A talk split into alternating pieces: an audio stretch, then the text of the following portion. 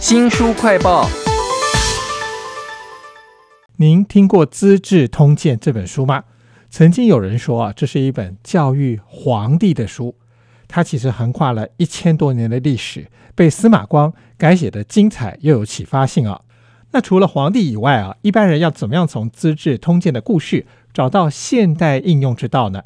为您介绍历史评论家公孙策重新改写的《资治通》。让现代人也可以活用这些历史哦。请到的是说书人吕维正，维正您好，主持人好，各位听众朋友大家好。现代人啊很忙啊，三头六臂，绝对比古代的皇帝还要忙。而且他碰到的情况呢，商场、职场、情场、考场，甚至还有欢场啊，要怎么样从《资治通鉴》找到灵感呢？我想到的是在职场里头最常见的那种功高震主的情况。这本书有没有什么故事啊？可以在这些复杂的职场当中自保、保护他人呢？有啊，其实他讲到了一个案例啊，其实我们大家都很熟，就是那个宋太祖杯酒释兵权哈。宋太祖开了一个 party，然后跟大家讲了一些什么安慰的话，然后所有的这个功臣武将通通都辞官不干了，然后就不会造反。其实没这么简单，这个杯酒释兵权啊，其实也不是只有那一场 party 啊，它其实是有三步骤。第一步骤是先把这些武将功臣啊。封出去当这个各地方的这个指挥官，让他们先爽一下。隔了一阵子之后呢，就把他们通通叫过来，说：“哎，皇帝要开 party。”然后吃饭的时候呢，接下来这一段就是我们大家都知道，宋太祖讲了一句话，然后呢，让这些功臣都说：“啊，好啦，我们就退休回家养老去吧。”但是光这样也不够啊，朝廷呢还是要封给他们一些这个财产啊，这个土地啦、大房子啦，而且呢还要保证他们的子孙都可以过好日子，这样的话他们才可以真正的安心回家养老，这样就不会再有这个造反的情况发生了。这皇帝有这么聪明哦，他可以做这么细致哦。哎，其实这个是他底下的一个宰相叫赵普。想出来一个计策，这样子呢，既可以保护这个宋朝不会再被推翻，又可以保护这些功臣跟他们的这些家族的这些人啊，不会被杀掉。哇，原来资治通里头这个杯酒释兵权有这么细腻的铺陈哦。其实，在职场里头还有一种情况，就是中间执法的人如果他相怨的话，可能以后就难做事了。我看到这本书里头讲到了张世之哦，他一定要依法执行，而且他劝皇帝说，不要因为自己生气就重罚下面的人。这个故事后来怎么演变呢？这个故事其实大家可能有听过了，就是汉文帝有一次这个坐车子经过一个桥的时候，因为桥底下有一个农民经过，就把汉文帝的这个马给吓到了，所以汉文帝就不爽，说要把这个农民抓起来去审判，就交给最高的司法官张世之叫他去审。可是张世之审案的时候啊，知道说这个农民也不是故意的，就按照当时的法律啊，就是罚钱了事。可是呢，这个汉文帝啊，后来听到就很不爽，他吓到我的马，如果因此我出了意外啊，怎样怎样怎样，就反正就是很不爽，就就讲了一大堆。那这时候张世之就告诉他说啊，其实皇上啊，如果你当下就直接下令把他砍头也就算了，可是呢，既然您要交给我来审判的话，我是司法官，我必须要按照法律来执法才行。否则的话，如果身为皇帝都不遵守法令，那以后所有的天下老百姓大家都不会遵守你的法令，那这样天下就大乱了。好有力的说法，难怪我看这个《资治通鉴》它的文言文的原文是写说，这个皇帝的反应啊是上良久，曰：“廷尉当事也。”哈。我想这个上皇帝为什么要这么良久？应该是在考虑说，哦，这个张世之讲的真有道理哦。还有就是说，如果传出去这件事情的话，我的名声可能不太好听吧。这也让我想到说，这个现代人公孙策他所改写的《资治通》啊，跟原本的《资治通鉴》的文言文应该有很大的差异吧。对啊，其实这个的确，他会先把它翻译成这个白话文，然后呢，多少加油添醋一点，其实是有一种现代人去诠释这个故事啊，这种感觉。像其中有个例子啊，是说战国时代那个魏国有个很有名的名流叫信陵君啊。他常常会找一些有的没的的人呢到他家里当客人。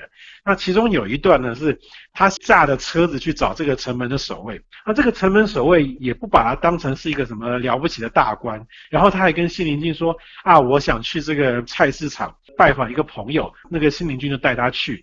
城门的守卫就在菜市场跟这个朋友讲话。信陵君在车子上等等等等很久，但是呢，也没有这种不耐烦的表情。关于这一段呢，当然原来的文言文呢，可能就几个字就解决掉了。作者他就从这个方面去揣摩说，其实信陵君呐，其实是有点沽名钓誉，他故意在那边等人等很久，这样所有菜市场的人都看到嘛，这样子大家就会说，哦，原来信陵君真的是一个礼贤下士的有风度的人呐。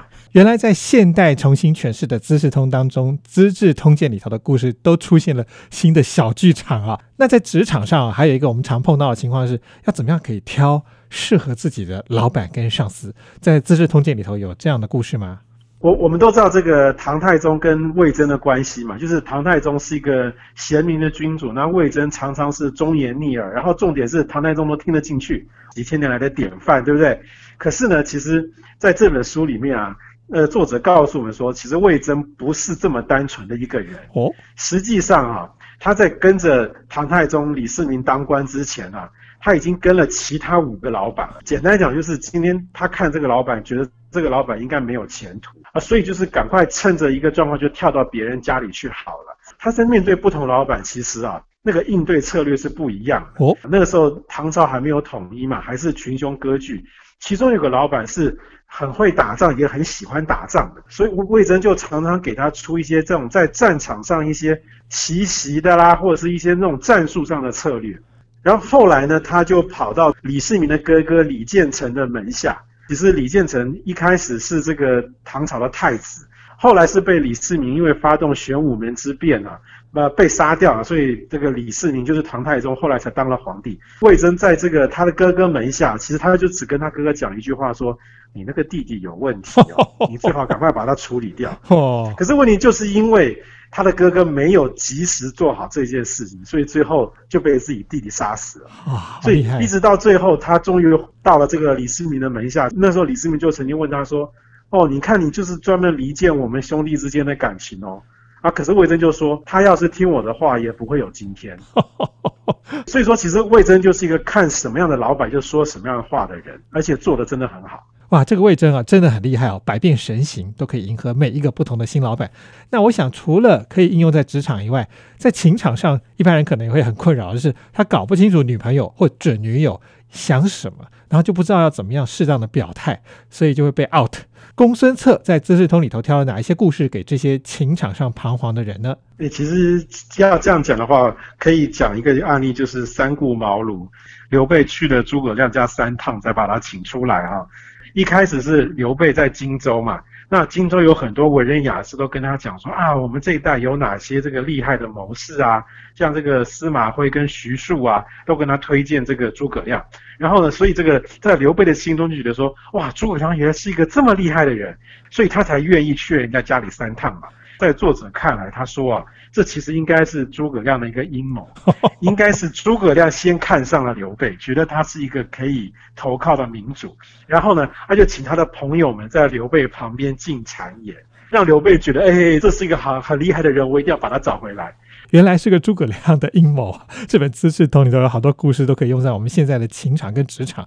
那我想应该有些故事好看到曲折离奇，根本不用有教育意义，也可以为我们介绍的吧。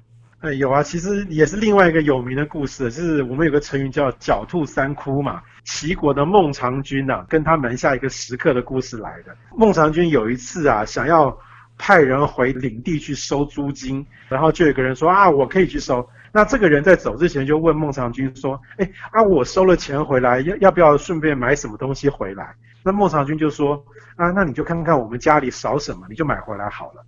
这位先生。回到了这个孟尝君的家乡啊，核对了账本之后，就立刻把账本给烧了。当地的民众都非常的高兴，因为你账本都烧了，就是没有赋税也没有地租了。然后呢，这位先生就很快的回到了孟尝君那边。孟尝君就说：“哎，你怎么那么快就回来了？哎，那结果你买了什么回来吗？”然后这个先生就说：“我买了义，信义的义，道义的义回来给你。”然后孟尝君听不懂这是什么东西啊？隔了好几年后啊，孟尝君啊被齐国君主罢官，要回家乡了。哇，老百姓在那个道路两边夹道欢迎啊，他就回头跟这个人说：“哦，我今天终于见到你所谓的 帮我买了亿回来是什么东西哦，原来是下面的人自作主张帮他收买了人心啊！这本书叫做《资治通》，由现代人啊公孙策所重新改写的《资治通鉴》，欢迎大家去看一看。非常谢谢说书人李维正，谢谢大家。我们在脸书、YouTube、Spotify、Podcast 都有新书快报，欢迎您下载 APP 订阅频道。我是周翔，下次再会。